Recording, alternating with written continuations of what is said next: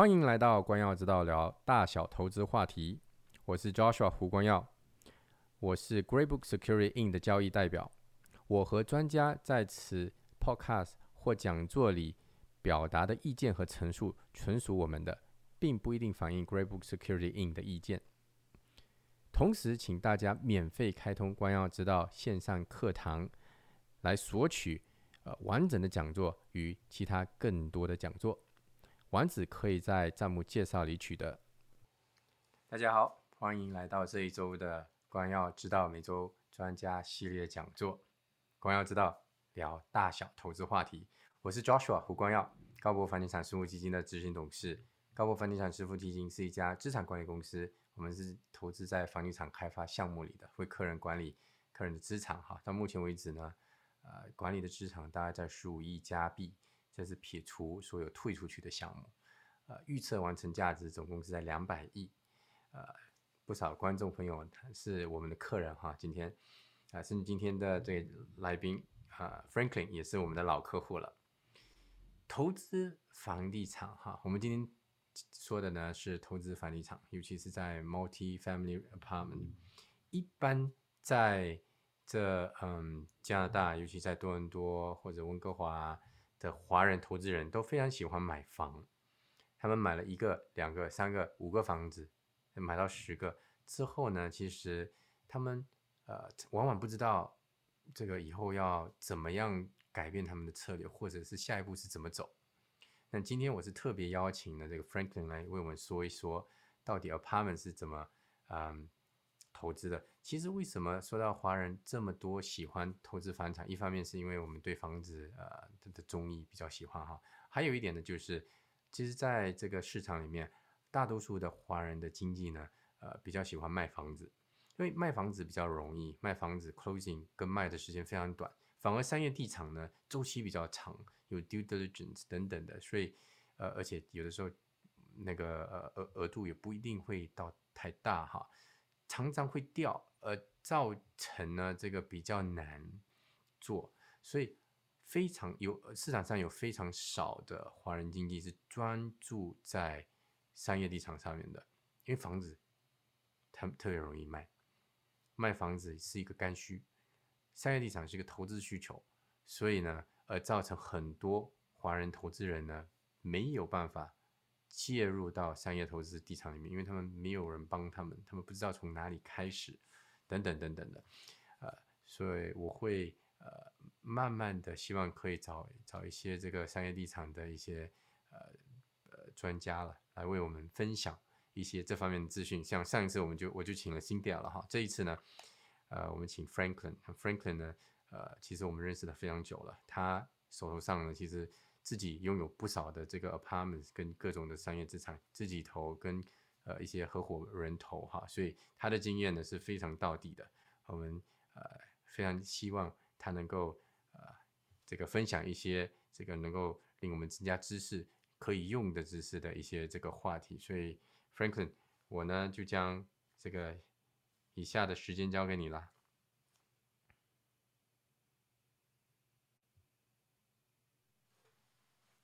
啊，看得到吗？哦，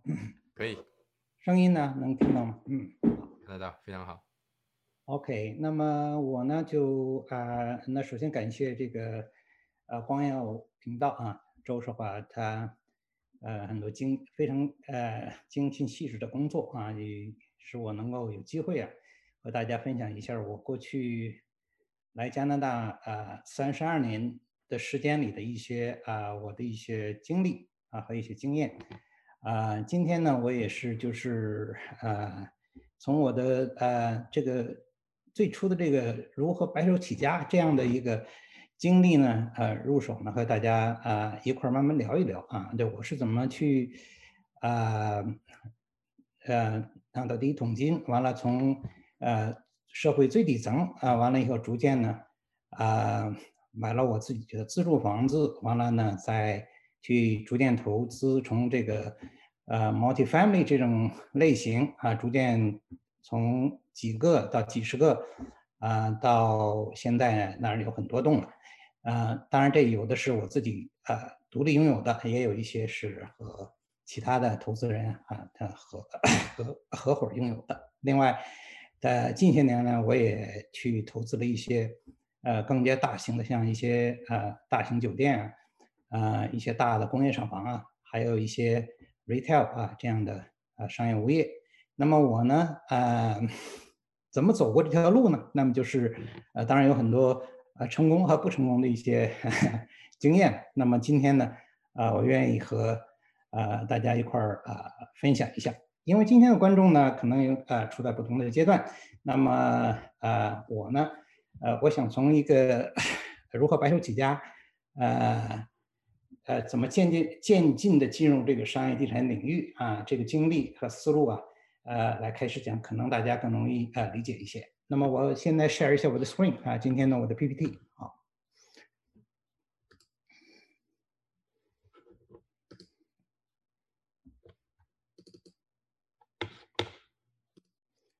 啊。今天我的主题呢就浅谈啊地产投资的入门和拓展啊，它主要呢是通过 multi-family apartment 的这种呃形式啊，我我采用的最初采用这种形式。那么呢，这是一个实际上是一个很大的话题。那么就是说，呃，从我过去三十二年的经验来说呢，呃，我是怎么能从小到大啊这么发展的啊，经历了什么东西？那么这样呢，也给我们的听众呢一个呃呃参考。也许你是老移民，也许你是新移民，也许你有其他的各种不同的。那我这个经验呢，是从我这个 发展经历来来过来的。那么我呢，通过呃，我回顾我过去三十二年的这些呃经验呢，我呢就把人生呢大概分成这样啊，就是说啊，投资来说，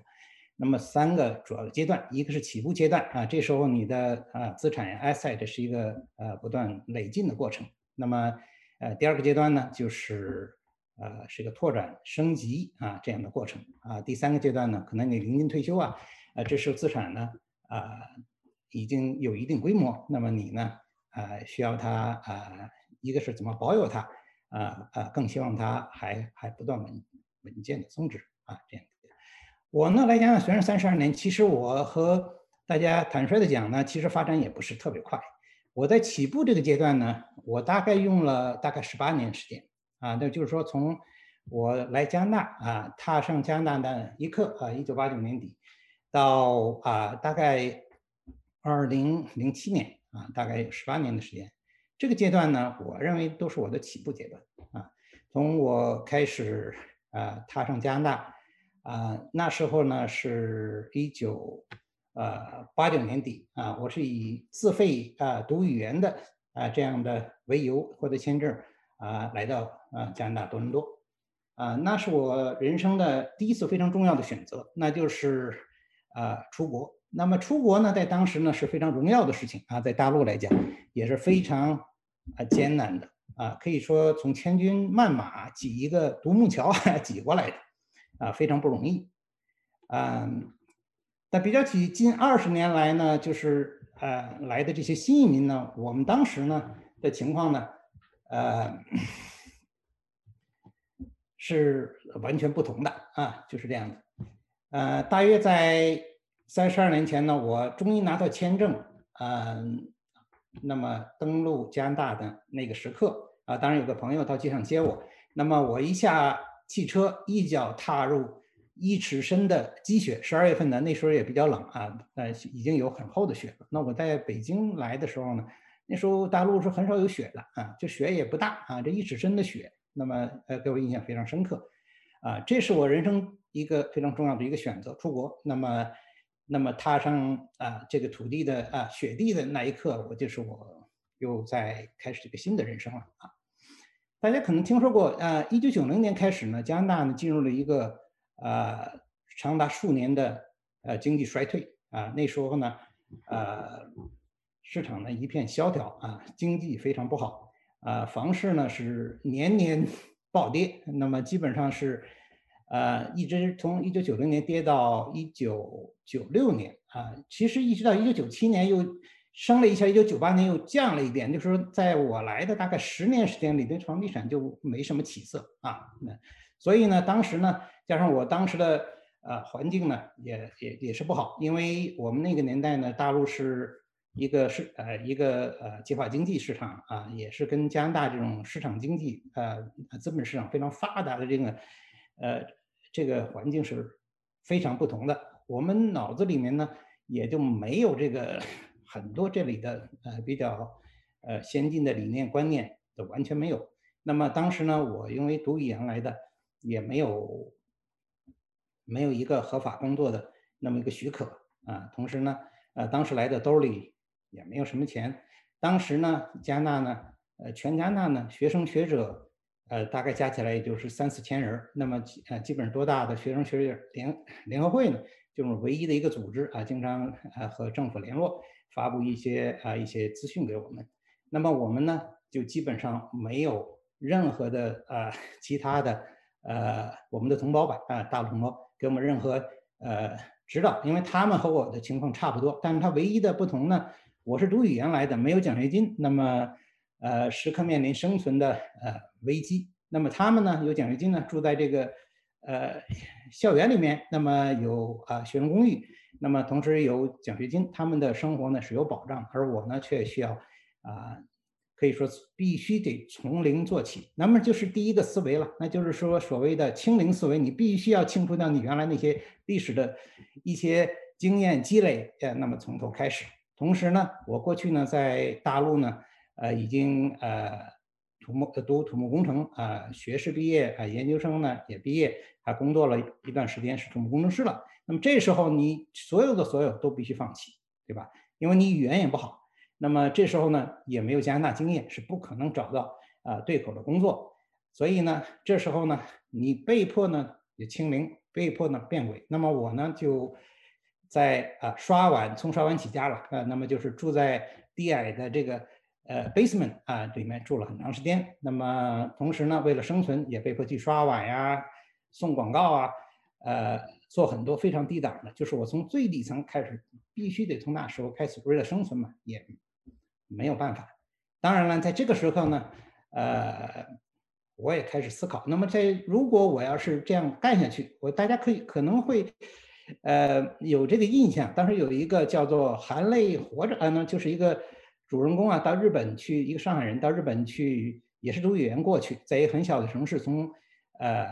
从那里读语言。那么后来呢，就逃到东京去，呃打工做起，一直他一直是以黑，就是身份也没有，黑下来干了十几年，帮他女儿去，最后呢，呃出国成功到美国去。而我呢，这时候呢，当然不甘心，有他是有他那样的。呃，经历，所以在我刷碗和打工送库棒也好，做披萨也好，那么我就是思考，那未来的一个呃，我的路在什么地方啊？我原来有这么好的工作，呃，学历也很高，那么到这时候就跟普通的这个还不如普通的呃加拿大的这个最底层工人，因为他们还有啊一些呃经验，他们语言也好，他们要合法工作的呃权利。我呢是学生，不可以打工。所以在这种情况下呢，呃，我经过思考嘛，啊，另外也去主动的去看了一下当时的一些报纸，因为当时没有什么互联网的，那么只有报纸。那么打开他找工的那一面，我突然发现啊，眼睛一亮，那么那里的百分之八十以上的广告呢，基本上全是啊计算机的工作。那么这时候呢，哎，这个时候呢，我就想了，那么即使我既然我在这么底层本职工作，语语言不好，考托福去再去重新申请在这里的大学去读博士也好啊，其他专业也好，短期内是根本不可能的。而且由于呃其他种种原因吧，我相信，呃，我如果我要选了那条路的话，那我今天就不是 就没有机会给大家讲了，对吧？那么现在呢，我在那个时刻呢，啊，看到了计算机专业的一个前景啊，我当时呢只有一个想法啊，我的目标就是找到工作，对吧？啊，当然这期间我也，呃，拿到了身份啊，这样的话呢，我呢一边打工，一边呢啊找机会。那么终于呢，我有一个呃朋友啊，他去现在的 v e r s o n 大学，那么他呢去试了一下，就是说，哎，那里面好像可以不考托福，因为托福考不过去嘛，那么就去。呃，可以考他一个，好像一个一个考试就可以进去，说也比较容易，写篇文章就行了，也不搞面试，什么也不行。哎，我就到那里试了一下，哎，奇迹般的还通过了，啊，我呢可以呃呃被录取呢就可以读一些课程啊，还没有还没有真正申请到他本科，我就从打工去申请他的这个课程开始呢，呃，第二年终于进了他的正式的本科生啊的啊课程被录取。那么三年过来，到一九九四年啊，我我用了三年时间把他四年的课程就读完了啊，最后毕业了。呃，到一九九四年的时候。我兜里只剩下一百块钱的时候啊，因为那时候的奖学金也用完了，花了两个月时间找工啊，压力也是相当大的，呃，那么就快到去申请那个社会福利的那一瞬间呢，我找到了我的工作啊，嗯，正式工作啊，一个软件工工呃工程师的工作，啊，幸运的是呢，进去以后呢，呃，这个呢都不算我的一个大的选择，就是我选择了电脑啊，从事电脑专业，在我一九九二年的时候。啊，九二九三九四，那我毕业，那么那个是是一个第二个选择。那么到了毕业，呢顺理成章我就找到了工作。那么幸运的是，我之后呢，就呃第一份工作呢，就是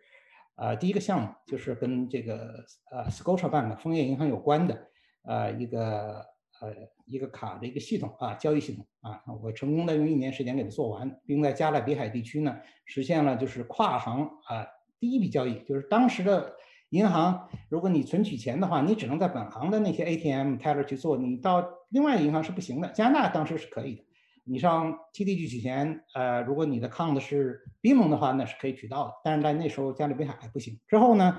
呃，我又争取到去大陆，帮着大陆啊建立啊也是这种交易的卡的交易系统啊。我先后啊帮着北京金卡工程，当时我是被呃公司派到那里作为呃技术的首席代表，和 IBM 合作。在那里呢，就把他的这个，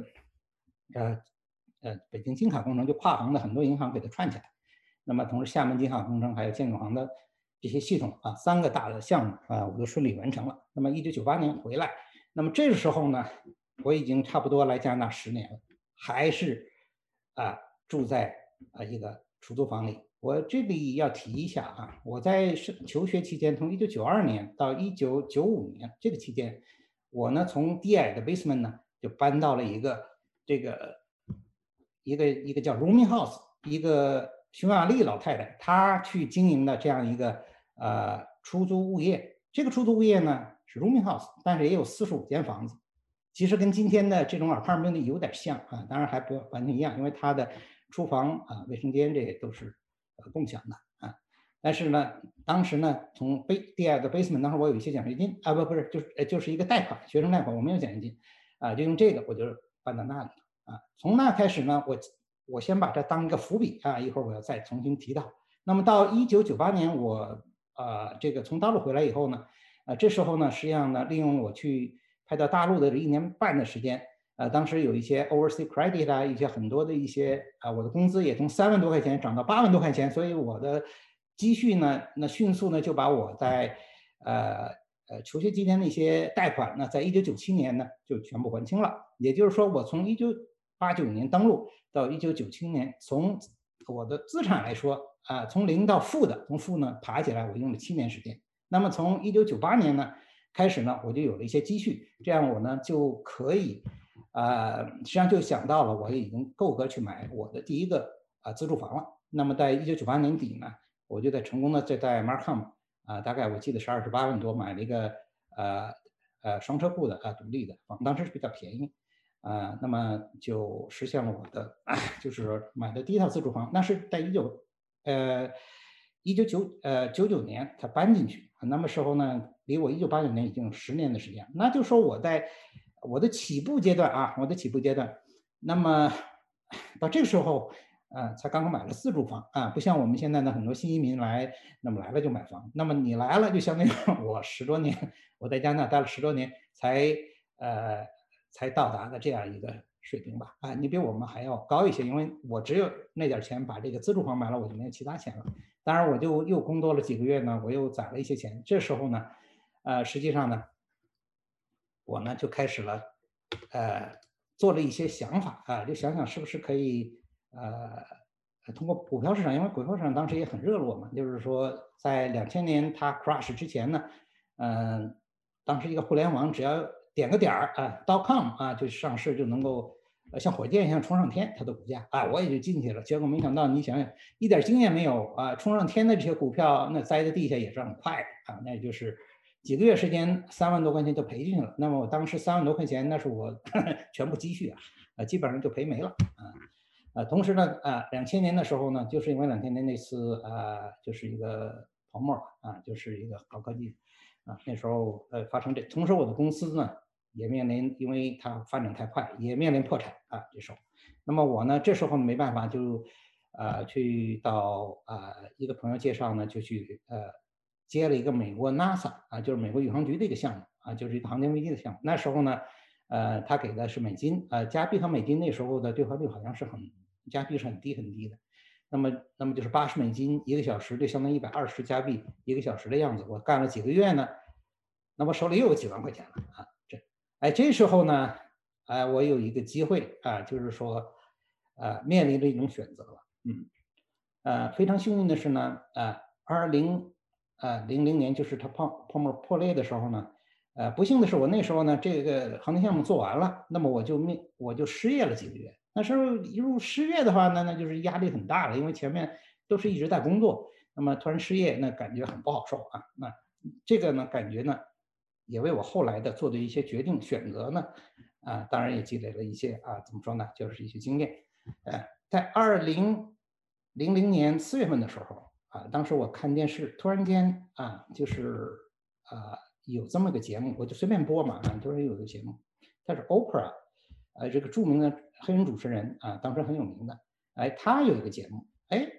他的采访对象呢，呃，正好是这个《穷爸爸富爸爸》这个作者啊，就是 Robert s a s a r w a k i 吧，还是啊，他是这么叫啊，他呢坐在那里，当时实际上我对投资真是一窍不通啊，这呃财商呢是非常低的，那么。我最整个这一个小时采访，因为语言当时也不是太好，就是也不是说全部掌握他，呃，每一句话啊听懂，但是我听懂了一句话，就是他说 “money make money”，就用钱去挣钱。哎哎，这时候我呢，呃，这个好像思路一下打开了啊，“money make money”，我一直是啊用我的出卖我的劳动力啊，出卖我的时间去挣钱。这时候 “money make money”，我这是一个相当于一个飞跃吧啊，我是。这样想，当时呢，Oprah，呃，在做完他一个小时的采访的时候，就送这个，呃，星奇啊，在中文的星奇去，呃，走的时候，在在的走廊里就告诉他，他说我这个节目呢，就帮助你呢，啊，能够多卖一百万个 copy，就是一百万本书。当时他的《穷爸爸富爸爸》第一本书，哎，这一百万本里面啊，他就有我一本啊，我就立即给他买来，啊，这个马上就翻读，呃，翻看，那么受益匪浅啊。当然，它里面有很多。呃，我从来没有啊见过的啊，比如说什么是好资产啊，资产负债等等等啊，这些东西都对我来说，呃，都非常有益啊。我当然结合我过去十年在呃加拿大这个经历呢，呃，我很快就理解啊。这样回过头来呢，他这些理念呢，又啊，他当然还提到一些投资啊，呃，不同象限。我当时工作在一个呃被雇这个象限，那么离这个呃。B 和 I 就是一个做 business 和 investment 的这个象限啊，还是蛮远的。甚至呃，自雇我有，因为我都我我去做这个航天项目的时候，我就是开了个公司，做个 contractor，当 program 去到航天项目上做。呃，但是我没有到呃右面这个象限，就做 business 和 investment。而他的书就给我了很很好的一个启迪吧，就算是这样子。那么我讲了这么半天呢，十年过去了啊，那我们还是在这个呃起步阶段啊，对我来说。那么现在呢，就是说我们继续往前走，看看我什么时候真正进入呃地产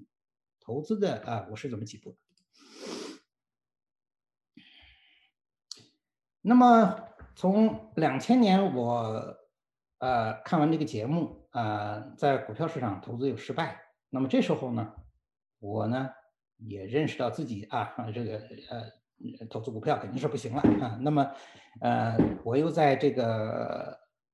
这个泡沫破裂的时候啊，contract 做完的时候呃又失业过。那么我呢呃在最早来加纳的时候，又在最底层呃有过这种没有钱这种啊状况，就是生活在这个一个非常呃就是。紧迫的啊，拘谨这个状态啊，这这这使我呢，就是对这个挣钱啊，这个行这个想法，就这个这个这怎么说意识和想法呢，是非常强烈啊，就是这样子。呃，那么这时候呢，我就希望找到一个投资的呃这样的这个目标，他呢能够呢为我补充我呃。当时我也找到了丰源银行，当时我有熟人找到了工作，但是呢，我时刻呢，呃，有很大的阴影啊。最初来的时候没钱，这时候又几个月的失业，那么我就希望有一个呃辅助的呃这样的收入来源。那么这个收入来源呢，呃，股票市场是肯定是不行了。那么自然呢，呃，当时呃，清奇其中呃在书里有有有他的书里提到。他说：“这个做投资呢，有三个金山，你要一定要，呃，如果在这三个领域去做呢，你就比较容易挣到钱。那么第一个呢，股票市场；第二呢，美国市场股票市场；第二呢，那么是房地产市场；第三呢，可能是销售啊。我记得是这样子。那么销售当然当时语言各方面的能力肯定也不行。那么我选了半天，我觉得我最适合我 去选的这个目标呢，那就是投资房地产啊这个项目。”啊，这个这个目标呢，基本上啊对来对去终于对上了啊，就是我我来加拿大出国的选择，我选择计算机专业，呃，到现在呢又面临第三个比较重要的选择，那么投资什么东西啊？那么这时候呢，那投资房地产，那么房地产呢，那么就有很多这种类型了。那么首先映入我眼眼帘的那就是民用类的啊，当时也不知道有什么商业，这根本就连一点概念都没有啊。那么那么我们看看现在这个，呃，民用类的啊，它大概有哪些类型啊？比如说我们的一个独立屋啊，半独立 townhouse、condo 啊，rooming house，rooming house 就是刚才我说的那个我住的犹太人，呃，就是匈牙利老太太就那个房子里面的呃那种呃房屋类型，我们叫做 rooming house，它的厨房啊、卫生间可能是 shared。还有一种啊，今天我可能要重点强调的，就是这种 multiplex。那在多伦多来讲呢，multiplex 呢，在七个以下，也就是说从从这个三套到六套啊，这个我们都叫它 multiplex。那么独立屋和 duplex，我们一般都归这呃独立屋这个项目啊，银行它一般也是这么做的，嗯。那么当时呢，呃，我呢，呃，就面临这个选择啊，显然只有这这里面挑一个啊，对吧？那么我想，我的目标呢是要用我的现在的呃这个新的投资的物业给我带来比较呃这个辅助的收入，那必须得挣现金流，对吧？啊，你要是负现金流的话，我从工资里还去掏钱，那我一旦失业了，那我就肯定负担不起了啊。所以呢，呃，还得有比较强强一点的现金流啊。当时利率是比较高的，当时利率有六点几，大概是啊，比现在这个二点几要高的非常多。那么这个时候呢，啊，从这里面呢。啊，当然我会把目光集中在 rooming house 和这个 multiplex，就是小于七个 unit 这样的，属于民用的啊这样的一个目光。嗯，其中选择 rooming house 呢，我就想到了我当时的那个，在我刚来加拿大不久，从我的 basement 啊搬到一个有四十五个 unit 的这样的一个 rooming house 里面，对吧？当时一个匈牙利老太太，她呢。六十年代来到加拿大，打三份工，在他啊前几年我还见到他，他九十多岁了还在管那个房子。那么他呢，呃前前后后呢做过二十七笔交易啊，他肯定是好几千万的富翁，那是没问题的。当时我们那个 rooming house 呢就在这个 IMAX 地区啊，就离现在的 York 呃。Yorkville 那个地方不是很远啊，是很好的一个区。那个条街里面有八个作家，呃，前总督也住在那条街啊，吴吴斌之也住在那条街啊，所以是一个很高尚的区啊。我们住在那里呢，印象非常好。但是呢，我当时的情况在选择的时候呢，我就觉得 Rooming House 呢，我住过，呃，它还是要需要很很多管理的啊，因为它呢，呃，这个匈牙利它经营的很长时间，经营的非常好。它每天呢，它的 Rooming House。啊，它这个共用的区呢，它都有专人来打扫卫生啊，呃，收垃圾啊什么的，啊，那都做得非常好。我一想，我当时是一个 full time job，呃，已经在 Scotia Bank 就做了。那么这时候，如果我要选择 rooming house 的话，那么那那就比较费事啊，谁去打扫卫生啊？里面的这些啊房客有纠纷呀，等等啊，后来呢，当然我更知道，就是说 Rooming House 本身在贷款方面呢，主要银行都不给贷啊。当时我还不太清楚啊，当时我选的时候，但是我总觉得是很费事儿嘛。那么我就把目光最后集中在这个 Multiplex。首先呢，它的一个呃一个一个 house 里面也好，一个呃 apartment 也好，它有呃比如说几套啊，它的本身呢就是说现金流肯定是要比我们当时现在一样。你买一个独立的 house 啊，里面的租金啊，总体水平肯定会高啊，这是呃一个哎符合我的要求。当时我的标准呢，就是选择这个呃 multiplex 啊，六个或六个以下啊，我要求呢，呃净收入是百分之十的回报啊。那现在只有百分之二三啊，当时我是百分之十，当然当然利率也比较高啊，也是不好找啊。但是我呢，呃从二零。就是两千年的时候，我就开始找了啊。当时呢，呃，多伦多这边呢，呃，房地产也有所复苏啊。经过十年的啊压抑状态，也开始复苏。特别是 condo 市场，原来从来没有听说过 condo 这个词儿，老 condo 可能有啊，但是也是呃很少有新 condo 建。那么这个时候就已经有新的 condo 的呃项目，呃，它的项目当然是在多伦多最好的地区，比如说。啊，在贝街和 College，哎，那两栋老的，呃，当时那个是一个溜冰场啊，可能大家新来的不知道啊，在最老的时候，那二零呃一九九几年的那个溜冰场啊，那后来改成这个 Condo 建 Condo，那么呃已经开始这个项目呢，开始往外卖了，嗯，因为也没人买嘛，所以呢，呃，当时的经济啊，负责推销呢，都是请吃饭的啊，我呢就被请到那个普森方那吃饭去了。我当时倒不是为了买这个 condo，因为 condo 买 condo 显然这个现金流也达不到我的啊要求。那么这时候呢，啊，当然这跟我这个投资起步这个计划啊目标和计划这时候开始了啊。那么这时候呢，我当时去实际上就认了一想认了一下那个经济啊，让他帮我去看看有没有这个呃这个 multiplex 啊七套以下的这样的啊，他还满口答应说行，你不买这个我给你找，啊，他给我找。结果这半年过去啊，他一个也没给我找来，哎，就就是石沉大海了。我打电话去呢，他说还在找，他说也没有啊，这样，那么这非常困难，那不耽误了半年。那那么这样的话呢，就从二零二零零零年就快到二零呃零一年了啊，嗯，找不着啊，对吧？我自个儿找当然也不行啊，对吧？那么很幸运，就是当时在。呃，二零零一年左右的时间呢，就是当时多伦多呢，呃，有一批人做传销啊，就是美安的一个产品啊。那时候呢，我也稀里糊涂的就就被他们拉进去了那个组织。那么当进去以后呢，呃，每周都活动，哎哎，这活动呢，我美安当时是赔了很多钱，但是呢，还认了一些朋友，其中就有一个我的第一个经济啊，就投资方面的一个经济。那么他呢，也是刚跑下牌的大陆的经济。那么这时候呢，他呢，呃。也没什么经验，也也根本不知道怎么找，也根本不知道什么叫 multiplex。但是呢，它一个最大的，呃，我认为最大的优势也好，我认为它最适合我，它是最适合我的经济也好。它呢，你只要提什么要求，你说我想看，他就带你去看。啊，你找着一个像毛经济呢，我想看，他就就带你去了。啊，同时呢，他也让我去经常捞杠他那个经济网站啊。那时候经济网站呢。呃，password 也你给了他也没有一个单购，你你随时可以上啊。那就相当于我从二零，呃呃二零零一年开始我就已经相当于半个经济了，因为可以到经济网网站上去浏览啊，是那样子。那么呢，经过几个月时间的寻找啊，那么啊终于啊在二零零二年的夏天，那么我在呃东区唐人街附近啊，我发现了我的第一个目标。啊，这个目标呢，那么它是一个 six plus，它满足我，呃，ten percent 就百分之十的回报率，呃，六个价格呢三十多万啊，呃，这样的很多要求，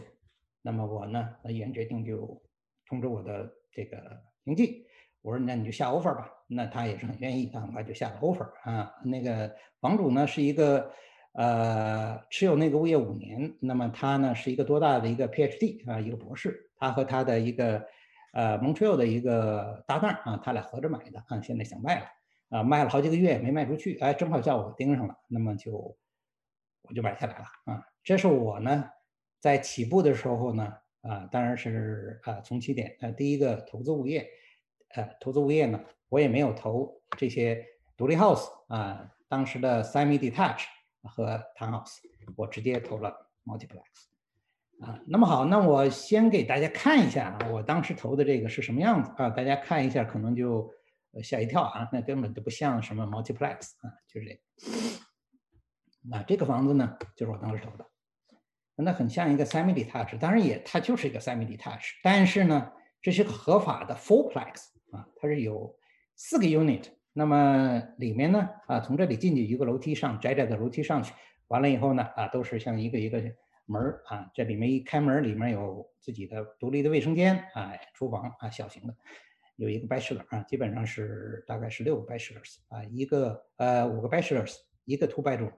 那么我二零呃零二年的九月份买下来的时候呢，我也很快给他把那个 two bedroom 改成一个 bachelor 和一个 one bedroom 啊，这样就这个房子啊，东区唐人街很破的，嗯。但是呢，这个房子你看一看啊，它有一个什么特点呢？你看看它这个号啊，这个看不太清楚。实际上这个号呢，它是三位数，它就是八八八啊，发发发了，那就是，呃，这个呢，恐怕就是我也不是 有意的，那么它正好碰上了，那么也预示着我可能今后的道路呢，呃，可能会比较顺利啊，这样子。嗯，这时候呢，已经呃。差不多，我到了我来加拿大第十二年的时候，那么我还是在第一阶段，但是呢，我已经有了第一个投资房啊。和我们同时来的这些老移民比较起来呢，呃，我跟他们不一样的就是说，他们从这个呃呃有奖学金啊，大学毕业或者找到了自己这会儿专业，或者呢呃出来以后呢找不到工作呢，又改成学计算机啊，很多很大一批啊，最后呢就是说。被迫改成学计算机，当时也不可能有我那样的，呃，时间了。那么他们一般上个短训班啊，因为当时这个计算机也很缺啊，这个专业很缺，所以一般也都成功转型了。那么我们他们呢，哎，也跟我差不多同时吧，啊，比我是有时候稍微早一点，买了自己的自住房。那么，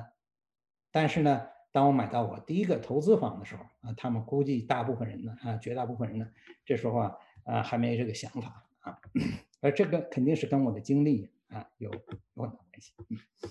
那么回到刚才那个页啊，这样。那么呢，现在呢，认识自己啊，自己已经认识到了，这十年时间，呃，把自己认识清楚了啊，目标选择也有了啊，呃，制制定的计划我是这样做的啊。那么可行性计划呢，就是说我买了第一个房子之后呢，我的钱呢，是因为我去做这个航天项目啊，就是在很短的时间内啊，我一百二十块钱一个小时挣来的。啊，那么几万块钱，当时房子也便宜，百分之七十五的呃贷款。那么我从呃 Roy Bank，当时的 Roy Bank 呢，他也不管你的房子是呃几个 unit，只要啊这这个金额比较低，他连都不派那个评估师来啊。所以呢，我很顺利的就是付了首付啊七万多块钱，那么把这房子拿下来了。啊，贷款啊，虽然他说是四个 legal 的，还有两个是南口味儿就不 legal 的，但是他也很快就拿下来了。哎，当时呢，我一看，哎，这挺好，这个计划不错，呃，可行嘛，对吧？我呢就想，那么就一年买一套呗。啊，虽然说我当时也也不确定我是不是明年，比如说二零零三年我就有另外一个六七万块钱再吃一个三十多万的，啊，嗯，但是我呢就有这个想法啊，那么当然呢，就在这时候呢，呃，基本的策略呢，那肯定是买了，还那当时还没想到，呃，什么时候卖，肯定先买呗，啊，就是买。啊，hold 和 fix sell 那都是以后的事。嗯，呃，讲到这里呢，我已经从这里面呢，就是说我还是在第一阶段啊，我人生的第一阶段。那么，呃，选择呢和大家不同的呢，当时很多人也有个别的人开始买呃 detached house 啊，买来做出租的也有啊，我们有一些朋友。那么，呃，condo 呢也有开始有人买了啊，这时候。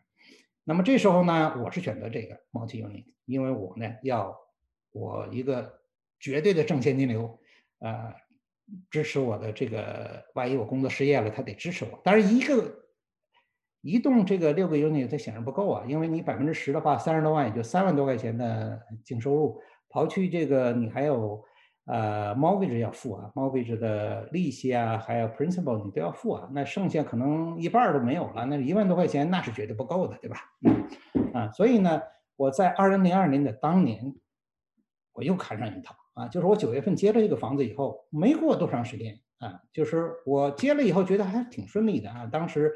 呃，虽然说也不太 handy，呃，比如说一个灯泡被它没电了，我都心里很紧张，但是很快我就度过了这个阶段。那么在在当年的也就是一两个月之内呢，我就又瞄准了一套，那是在小意大利人区区有个 fourplex，就是四个 unit，这个没有照片，我也没去拍啊这。啊，又看上一套三十三十三万，它叫价啊，跟这个三十一万多这个呢，它是贵一点啊，贵一点。嗯，当然这么短的时间内也不可能攒够首付啊啊，因为我当时的工资呢虽然也有几万块钱，但是呃，想这么短的时间再攒出几万块钱那是不可能的，对吧？要很多是交税的，对吧？那么这时候呢，第二套，那么这首付哪儿来？啊，为什么我们从起步开始讲的？大家呢在起步都会遇到这问题。现在呢，当然资讯发达了，也有很多我们的中国的朋友、专家，他给你解释啊，怎么去贷款，怎么去 refinance，怎么怎么怎么的。当时没有人告诉你啊，都是自个儿摸索。那么我呢，这时候呢，那就看看我有没有条件买这个房子。那么我看看我现在的位置在哪儿。当时呢，一个非常好的就是说，呃，很多银行提供那个就是。没有抵押的这种这种，给你一个 credit non credit 啊，就是什么也没有，你就我就给你一万五啊，这种我在呃 Roy Bank 有一万五的额度，在 TD Bank 有一万五啊，他就是拉你进去啊。当时可能 风险还不知道有那么高，但 non credit 我 Roy Bank 一万五我，TD Bank 一万五啊。哎，还有一个就是我在第一套房一九九九年买的时候，那么这时候多少有些升值，同时我又还了一些 principal。我去找银行的时候，银行说你还的那部分呢，你也可以用 line credit 给贷出来，嗯，对吧？那么那那个钱呢，可能也有三四万块钱吧，我我我也记不清了，反正就用三四个加上我当时的一些呃攒的一些钱，那么显然这几万块钱的首付就一下就出来了。那么这时候呢，我就毅然决定去啊要买这个房子。当时去买的时候呢，呃。还有其他 offer，第一个没有啊，这个就碰到了其他对手，呃，三十三万，后来我三十四万块钱，嗯，把另外一个对手给毙掉了，就买下第二个。这个时候呢，加上我的第一套六个 unit，我改成七套，那么我已经拥有十一个 units。这时候的我的净收入呢，从又增加了三万多，对吧？那么两个加起来六万多，嗯，刨去也是一样，嗯，百分之七十五的贷款，那么实际上一半多又付了这个利息和 principal。那么还有大概有三万块钱以上，当然还是不够了，对吧？是这时候呢，啊，我呢呢，呃，就开始计划了啊。我想，哎，这个买起来还是蛮容易的嘛。那么我是不是，呃，二零零二年买了两个，那么相当于我二零零二年、二零零三年，我，那我如果每年买一个三十多万的，那以后，呃，按这种方法，是不是会越买越多？我 sooner or later。呃，它的正现金流就可以支持，呃，我万一实验啊，呃的所有的费用啊，实现一个我们现在说的财务自由，对吧？嗯，那么到当时的时候呢，呃，由于房价呢不断提高，另外 Roy Bank 的政策也有所变化啊，这时候再买第三栋的时候呢，呃，就不是那么容易说。呃，你选一个 multi unit，它不派 appraiser 这个，因为当时的贷款呢，呃，三十多万已经买不到了啊，就是过了一年多两年的时候啊，都要做四五十万了啊。当时那个经理就跟我说，你一过了五十万的贷款，呃，一过五十万的房价的话呢，就要有两至少有两个经理要批了。原来我一个人就可以，现在不行了啊，就是两个人，那就是困难啊。对，所以我这个计划去一年买一套三十多万的，也很难实现，对吧？嗯。那么好，到二零零四年啊，突然来了一个机会啊，这个机会呢就是，呃，在 Beach 啊，就是中国也很好的一个地区啊，就是一个湖滨区了啊，洋人都知道的这个 Beach 这个区，呃，突然有一套十五个 unit 啊，原来没想到买这么十五个啊，一下子呃，短短两年时间就可以去买一个十五套的呃 unit 一个 apartment 啊。但是呢，它出现我眼前了，嗯，那么我呢，当时呢觉得，如果把这个十五套，当然我的标准还是 ten percent 啊，他也满足啊，就是说他的叫价是接近八十万，那么二零零四年的十二月初，也就接近圣诞节的时候上市。那么它的销价八十万。那么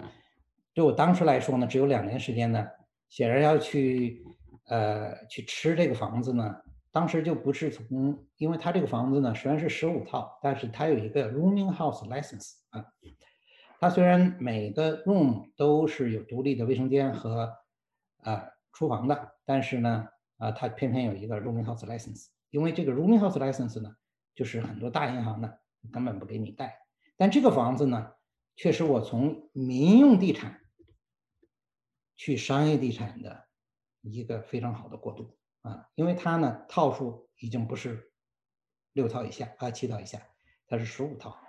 跟普通的呃七套以上的进入商业地产，因为一个 residential 呃 multi unit 呢，它一到七套以上呢。啊，就自动归成商业地产类型啊。那我们到下一步。好，民用地产呢，到我的那时候呢，投资瓶颈啊。现在大家应该都有这样的经验，因为现在资讯很发达了啊，很多人也有很有经验。那么他们呢，呃，告诉你怎么把自住房的贷款付清，完了以后，怎么一动一动的去套这个下一个投资房啊。呃，但毕竟你套到一定程度，它会有一个投资瓶颈的，对吧？当时我们也没有这样，一点都没有这样的呃 knowledge 啊，也不可能去走这条路，没有这样的，没有人知，没有这样的人告诉你，你当然啥也不知道啊，对吧？呃，当然也遇到了一个瓶颈，我当时是这样子。啊，同时呢，当时我在银行工作，那么七呃，当时买了两套啊，一个是七套了，我改造成一个是四套十一套，那显然也不能够。呃，完全支持我，万一我工作失业了是不行的啊。规模和效率方面呢也比较低，因为两个呢是分在不同的地儿，一个呢在东西唐人街，另外一个小意大利。当时我住在 Markham，那么从 Markham 要到小意大利人区一个大吊脚，是在多伦多的西南边啊，那是很费时间的啊。我一般下班以后我就开车过去，嗯嗯，完了以后在路上跑的时间也蛮多的啊。另外呢。民用地产还有一个问题，它是很难啊，就是解决的，就是一个主动投资和被动投资的策略啊。这商业地产中呢，你可以通过扩大你的啊收入啊，就净收入来提高你物业的价值。但是在民用地产呢，它是一般用一个比较法 （comparable），就是你邻居呃这条街上邻居同样类型的房子啊，最近成交大概多少钱？那么你的房子大概也如果同样类型的话呢？呃，除非你在装修方面稍微有点差别啊，那价格有一点差别，但本质来说呢，价格是差不多的。你怎么去往里增加的呃装修啊，通过装修和其他的 flip 的方法，也是比较难提升它的一些这个价值的啊。但是商业地产呢，显然你是通过就包括我刚才的那些啊啊有强现金流的那个 multiplex，你都可以通过这个提高的租金收入啊啊净收入啊，你可以。通过装修也好，通过其他方法也好，提高它的租金，来提高它的啊这个整个物业的价值啊，这是它的不同啊。那到二零零四年底圣诞节的时候，刚才我说到，那么这个房子呢出现了，那么这个房子这个，嗯，我回过来看看，啊，这个十五 unit，嗯。那这个房子呢，我叫它 converted apartment。那么待会儿我要讲什么是 converted。那么这个房子一看像一个很大的 house 了啊。我通过第一个、第二个房子，我呢已经总结出了一些经验。首先，第一个房子四个 plex multiplex 没有 parking。那很多稍微素质高一点的房客来找，他要找 parking，因为他没有，他就不找了，他不要你的房子。那么我第二个房子就是小家利四套的时候，我一定要找找一个有 parking 啊。当时他就一个就有三个 parking。哎，那我就看中，我买了。那这个房子 parking 就多了，它 backyard 有可能有五六个 parking，同时它 unit 呢有十五个。呃，在这个我买的之前，实际上这个房子在几年以前，它真是一个 apartment 嗯，它的地税有一千呃一万六千多。后来呢，我不知道是什么原因吧，前房呃前房东把它改成了一个 rooming house，它的地税呢也从一万六千多降到五千啊，一个民用的地税啊。当然我说一下啊，民用地税呢。呃，和商业地税是不一样的。一般民用地税同样的价值呢，呃，商业地税呢说要比民用的地税要高几倍啊。Apartment building 呢算是比较呃，就是倍数不高的，大概是三倍左右。那么你我刚才看到一个一万六千块钱的地税呢，那这这是一个呃明显一个商业，那么它转换了一个民用呢，就变成五千了，对吧？啊，这么一个过程，变成五千以后，你的净收入提高了，它这个就满足我呃百分之十这样的一个净收入啊，这样的一个呃我的一个基本要求啊，这个当时这个是交价八十万左右，那么它的净收入大概七万多啊，基本到了，嗯，这个房子呢。呃，我们呢就是再回到我们刚才的类型啊，应该商业类型，嗯，啊，这个这一页啊，那么这页里面呢，我们我大概介绍一下这个商业地产的一些基呃基本选择啊。当时呢，我在二零零四年的时候，我根本就不知道什么是 industrial，office 呢知道一点，那肯定是可望不可及的事儿啊，没经验。什么 retail 里呢，包括 gas station plaza 是一点概念也没有啊。当时不知道，A、B 这个毛地翻啊，我呢是有六套、四套的经验啊，所以呢，商业地产中这个重要类型，哎，一下就映入我的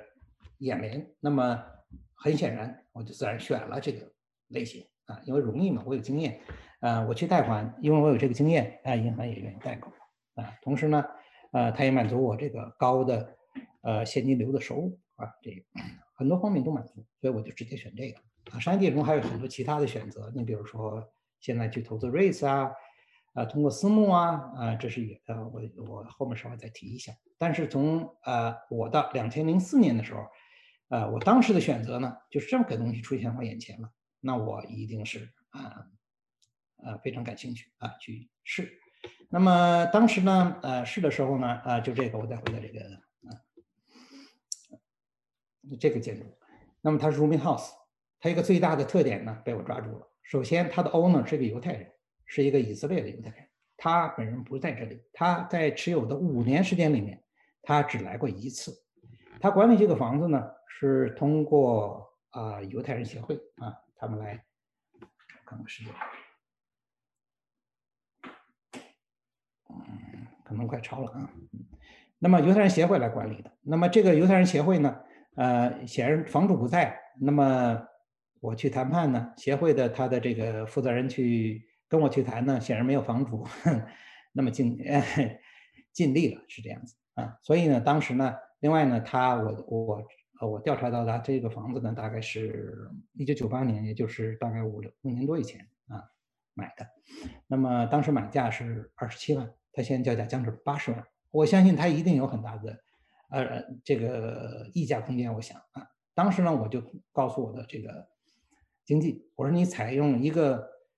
大步和碎步走两个策略，你上来就砍它一大块，完了以后你再慢慢增加一点，我估计就可能拿下来。我当时呢就八十多万，我就让他将近八十万，我就让他直接下六十万啊，这样差很多啊。当时，嗯，完了，当时那经纪利斯经纪吃惊，他说你这要 steal 就要偷我这条。啊，当然后来我就往上抬了一小点啊，到六十五万就把这房拿下来。这样是就是说掌握它的特点啊，那么呃比市场价低啊，这就是我们选择毛坯 uni 这一个重要原则啊。我终于把它拿下来。这时候呢，我的呃 uni 的数目呢从呃七套，因为我改造了一套，四套加上十五套就是二十六套啊。我在呃我从二零零二年起步到二零呃零五年，那么不到三年时间里我就有二十二套。二十六二十二十六套，啊，这样的一个 apartment。实际上这时候我的租金收入这里有七万多净的，嗯，加上另外有六万多，大概是十四万左右啊，净收入。刨去一半，那么我大概的刨去呃要付 interest 和本金的话，大概是呃还能剩七万块钱左右。其实已经基本上 一般普通家庭肯定也够了啊，当然对我来说，我觉得还是不够啊，这样。回到这儿，嗯，嗯，那继续再往前走一走啊。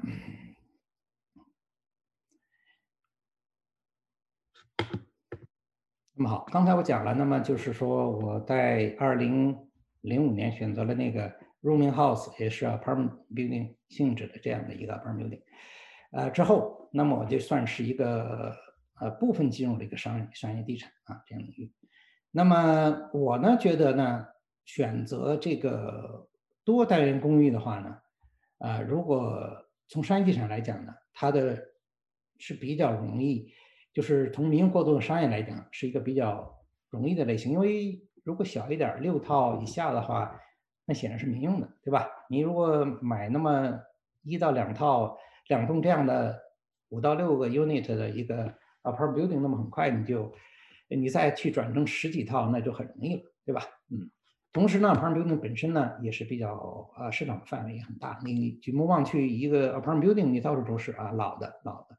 那么你比酒店啊什么的多得多了啊啊市场范围。那么黑石集团呢，它的就是一个私募的啊美国那著名的黑石集团，它实际上 apartment building 这一块儿好像占它整个 portfolio 的百分之二十以上。那么酒店呢才占它百分之六啊，就说明它的市场范围也比它大得多。同时呢，这个 apartment building 呢。的融资呢也相对，呃，成本会比较低啊。它一般呢，你可以低至一个 residential 这样的 mortgage rate。那当然，你有一个叫 CMHC 的这样一数，你就可以把把它定的非常低啊。现在我的目前拥有的这个 apartment building，它的呃利率呢二点三 G 啊，那基本是一个比较单手的利率。嗯，啊，不好意思，我要这个，嗯，电脑要没电了，我要要插一下啊，等我一下。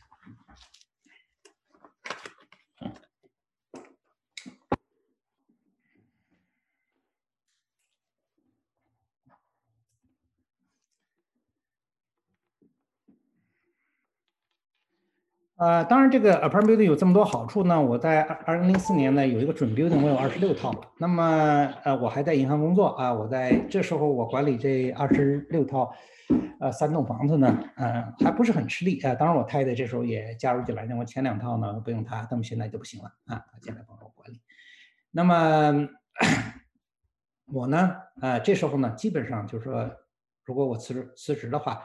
可能将够，但是可能还不够啊！这样我的是我的他的这个房租收入是支撑不能完全支撑我的所有开销的啊。那么，所以呢，我在二零零五年拥有这十五套之后，我又马上又转到市场去找，是不是还有其他机会？那么其中有一个在当趟的呢，啊，就是一个三十八套的啊，他在呃布洛样附近，现在我依然拿着它。那么他呢就啊嗯，就我就盯上它。啊，这种房子呢，从二零零五年吧，它就不断上市。二零零四年其实就开始了，总是卖不掉啊。嗯，阴差阳错吧，啊，不知道为什么。当然，因为当时它叫价将近三百万，也我也够不着。我只是看啊，没有没有想去拿。到了两千，就是再过两年，从二零零五年到二零零七年的时候，我突然发现呢，市场开始热络了。啊，那时候的地产的增幅也明显加大了啊。这时候呢，呃，对这个房子呢，我突然产生了非常浓厚的兴趣。啊，就夏天的时候，那么我呢，呃，当然二百多万呢，呃，这个老先生呢不太会卖，因为他交价三百万呢是这种房子，他又绑定了一个七个 unit 的他旁边一个房子，所以他交价三百万，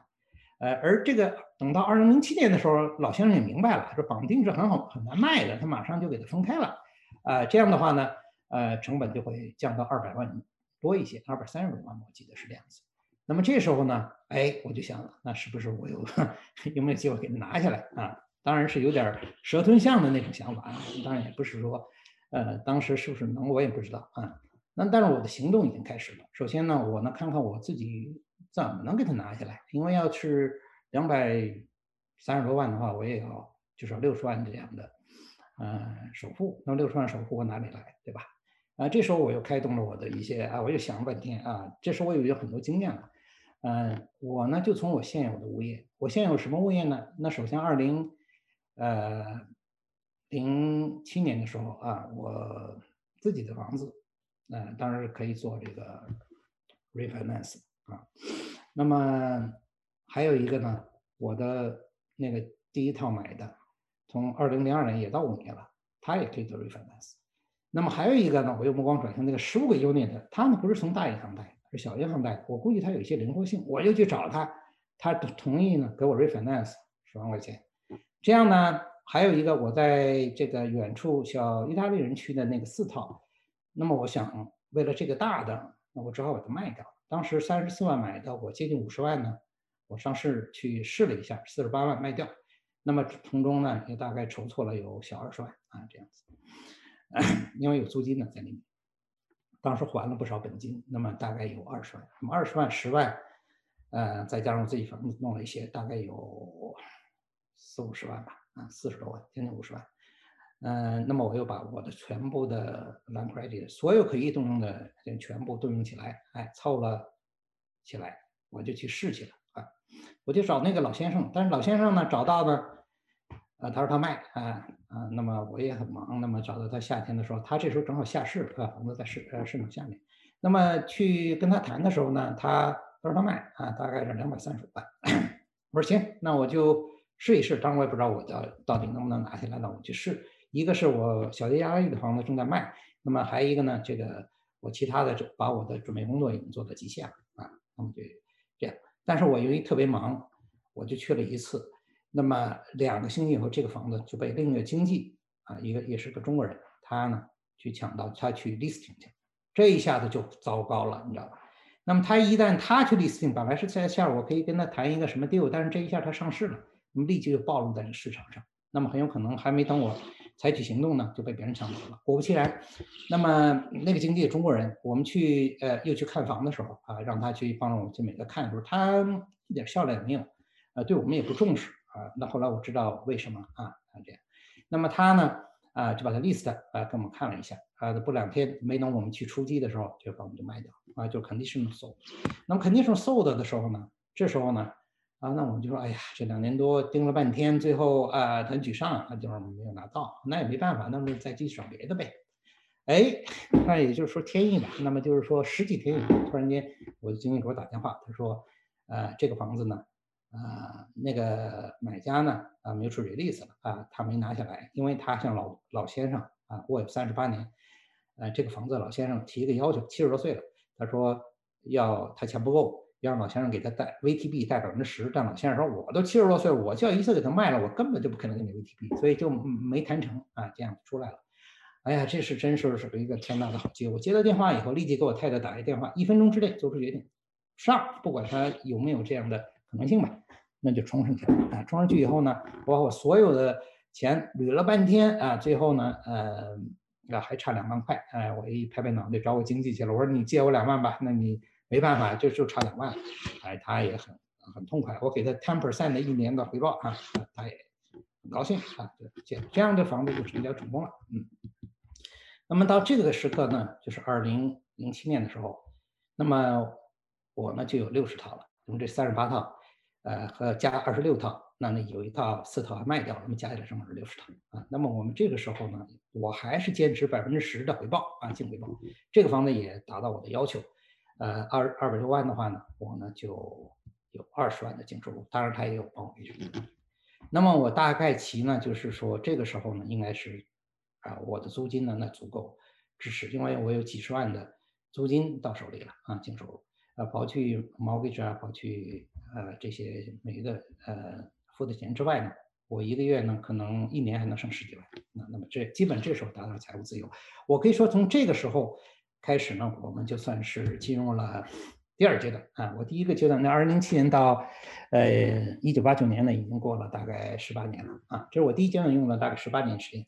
那么第二阶段啊，现在时间快到了啊，我加快讲一点。那么第二阶段呢，就从二零零七年到二零一四年，我从银行退呃退下来，因为二零零七年的时候，其实我已经有条件，就是在二零零八年的时候遇到一个金融危机。那么之后，其实我有条件从银行退下来，但是呢，因为阴差阳错吧。首先，我是银行的，呃，这个项目的呃主管啊，技术主管，也是这个项目的这个从一九九四年以来的一个技术的怎么说呢？设计者啊，所以就是整是非常重要一个呃角色啊。我也不愿意这时候撂挑子，那么也没人接我这一摊了啊，就是所以就一直拖拖拉拉到二零一四年才真正的呃从这个银行退下来啊。当时呢，就是说，呃，我手里的房子呢，其中十五套呢已经卖掉了，就换成我自住的房子啊，一个 customer build 的房子。因为我的想法呢，就是说，呃，投资嘛，这些东西也是需要一个是个快乐的东西，从而也要提高自己的生活水平，对吧？所以我当时就卖，所以有四十五套呢，在我二零一四年的时候退下来的时候，呃，当时是这样的一个局面。那么之后呢，我当然就是在二零一二年已经考下了一个地产经济。那么这时候呢，也接触到了很多呃，不是各种不同的交易。那么相续呢，就是说，呃啊，眼界就开阔了很多啊，就接受了不少的呃商业地震。说特别是二零一四年，我从银行 full time 朝九晚五公司呃工作结束以后，我有很多时间了，那么我就继续探索。从二零一五年，呃，从二零一四年，这个我进入了我的第三阶段。刚才我那个图最早那个图，这时候呢，我就实际上也就是，啊，一个时间啊，比以前啊工作时间啊少了。那么，但是我呢探索没有结束。那么我重新又探索了一些，比如说一些开发项目，啊，比如说又和很多的呃犹太裔的、印度裔的、韩裔的、呃加拿大人、中国人等等啊，又去合作。啊，买了很多呃商业物业，包括一些商业的呃地产的大楼啊，这个我也有一些例子在这里啊。嗯，这个呢大楼呢是，呃这个大楼呢就是我在二零一七年和一个犹太人嗯他们合作买的。那么这段也是在二零一七年的大概十一月份啊，在一个 high rise 的 rental property 也是在二零一七年和他一块买的。啊这些呢，都是在我二零一四年退了以后，有时间以后啊，跟他们一块儿去合作，去呃渐渐的去深入啊。到二零嗯一八年、一九年以后，又买了很多像酒店类呀啊，大型酒店在 Montreal 和 Quebec City，呃，我呢基本都是 active investor，那么买了呃合伙买了一些大的酒店四星级的啊，包括。啊，现在也是很快是 Hyatt，还有 Quebec City 的 Delta 酒店，嗯等等。因为今天时间我看也超了啊，我大概我看看啊，讲到这里，嗯，呃，当然投资这个好处很多了，包括这个投资这 apartment building 啊，它呢实际上是一个基本的要求了啊，就是说它居住要求。那么这样的话呢，我在二零零八年的金融危机的时候。就没有任何影响啊！就是我这些租客呢，就是在金融危机的时候，这个基本需求还是需求很旺盛。但是这次疫情对我在当趟小呃就小户型的 apartment 是有一个很大影响的。其实特别是从去年九月份到今年的呃五月份、六月份啊，是一个我的控制率可能也有百分之二十多啊，不到百分之三十吧，这样子。那是空前的啊，以前。但是在这之前呢，控制力都很低，呃，当然这个即使是有百分之二十几的控制率呢，当然还有百分之呃七十多的呃入住率，它可以支持我的所有的开销，所以还是相当的稳定的一个啊一个一个资金，哎，就是那个净收入来源，嗯，那么风险当然就低啊，当然就是说，哎，sorry，嗯，我看啊。当然，如果你的呃现金流比较稳定呢，当然也就适合你长期持有啊。而且啊，apartment building 一个和商业地产最不一样的，呃，很多商业地产不一样，有些商业地产也有类似的特性，就是它你可以使它主动升值。你比如说，你每个 unit 你去做不断的就旧啊装修完了以后，一个新的租客进来，你可以涨他的房租。这个房租呢，呃，它和旧房租的一些差值会反映到你的整个的。呃，净收入里面啊，从而提高呃一个很大的比例。你比如出一个百分之三啊左右的 cap rate，就可以把它的呃收益呢放大很多倍。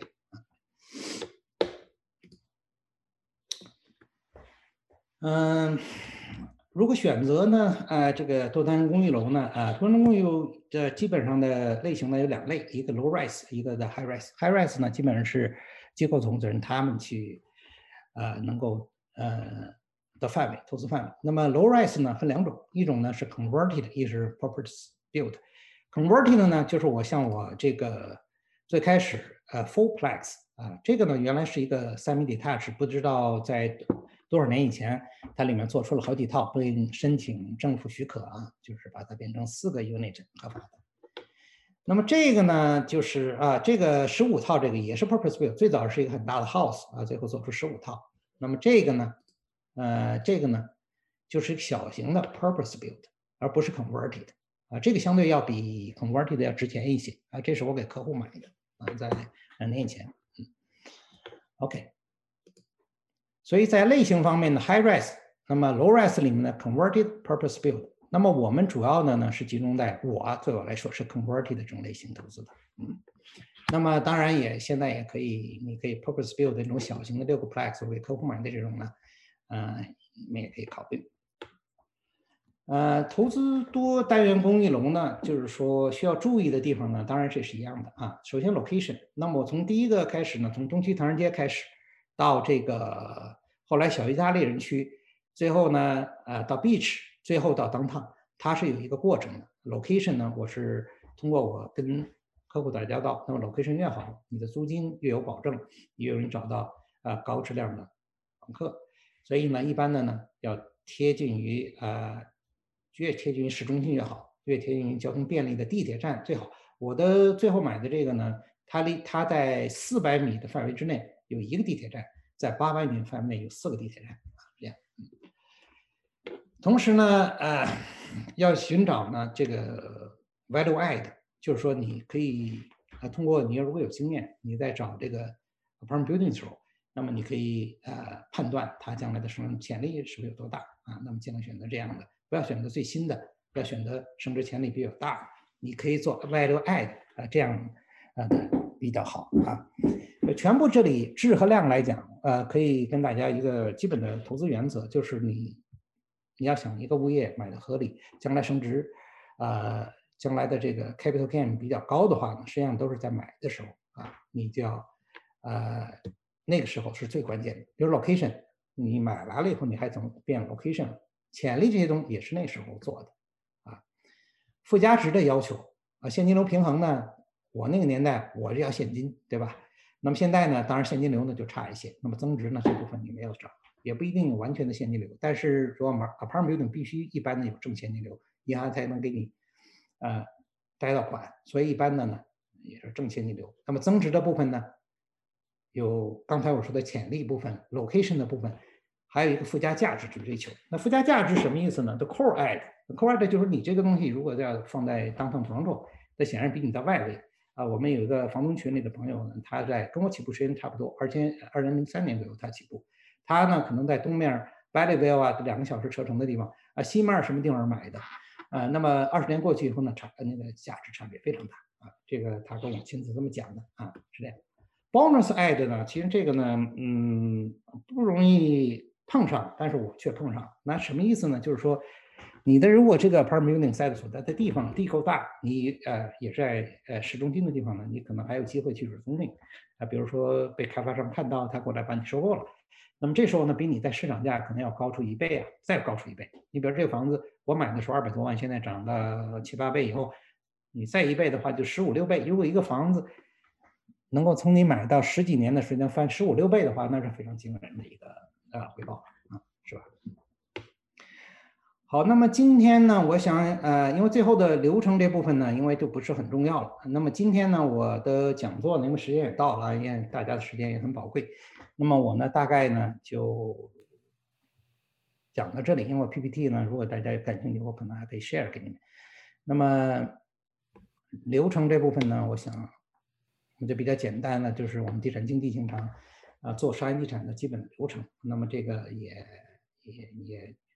也是一个规范化的东西，大家也可以通过看我的 PPT 了解。好，那么最后呢，我总结一下啊，嗯，我今天讲的比较快一点，内容呢，因为我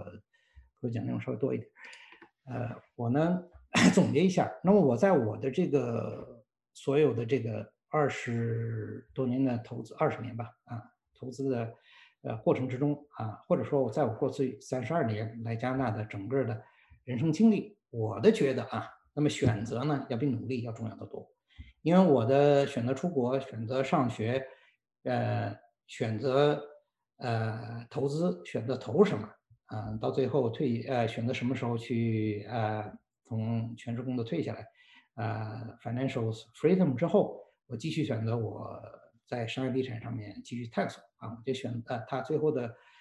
效果比我们当时的那些老移民，现在很多当时我那些老移民呢，现在很多都退休了啊，他们从一个 full time job 退下来啊，有一个 pension 啊，日子过得也很平稳啊，跟我呢，呃，喜欢这种呃，通过选择丰富人生的这种呃 经历还是有些不一样啊。还有一个呢，就是要坚持一个长线的投资的和复利的思维啊，因为我的所有的这些持有的物业呢，都是十呃十年以后啊，十年以上啊，持有时间至少十年以上。嗯，同时呢，我呢会通过呃选择一个最适合我的啊一个类型，和在持有这个物业期间，呃尽量让它最大化。比如说，呃我会 value add，把每个可能 unit 的尽量给它改造。呃，升级啊，争取更多的租金，同时呢，反映到我的物业的价值上啊，这样。同时呢，我也会呃不断的做这个，通过金融手段，比如 refinance 啊，我大概从二零零二年 refinance 开始做 refinance 开始，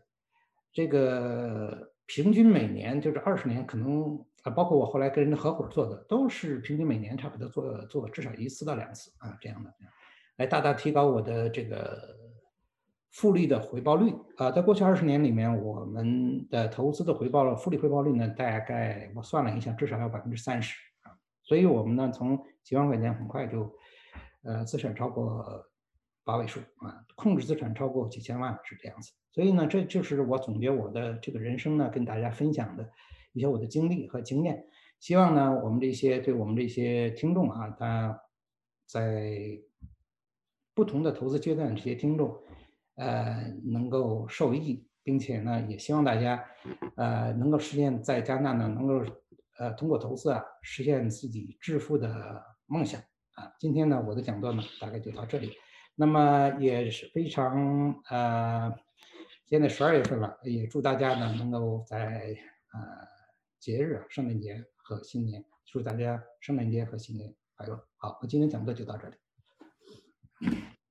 谢谢啊，谢谢 Franklin 哈，这个总结非常好。这个选择比努力重要。第二呢，坚持长线投资，复利思维哈。这个如果其他的没记住，我相信大家都记得住了，因为讲故事是很容易听的，很容易学习的。这个要记住。呃，观众朋友，如果有什么问题呢，请在那个 Q&A 里面打哈。你在 Q&A 里面打，我们统一在 Q&A 里面开始读。呃，那个 Franklin。呃，不少的观众想要你的 PPT，你如果不介意的话呢，呃，你可以发给我，我发给他们也行。对，我会把可能照片要去掉，因为这很多时候需要有个隐私，其他的我都可以发过去。嗯，行。那那个观众朋友如果想要 PPT 的话呢，你 email 我，因为你大概参加这个讲座呢都有这系统发的那个，你就 email 回来，那个 Franklin 给我的时候，我再发给你们就行了。好，那我们开始这个 Q&A 哈。请免费开通关耀之道线上课堂来听以下 Q&A 的部分，谢谢。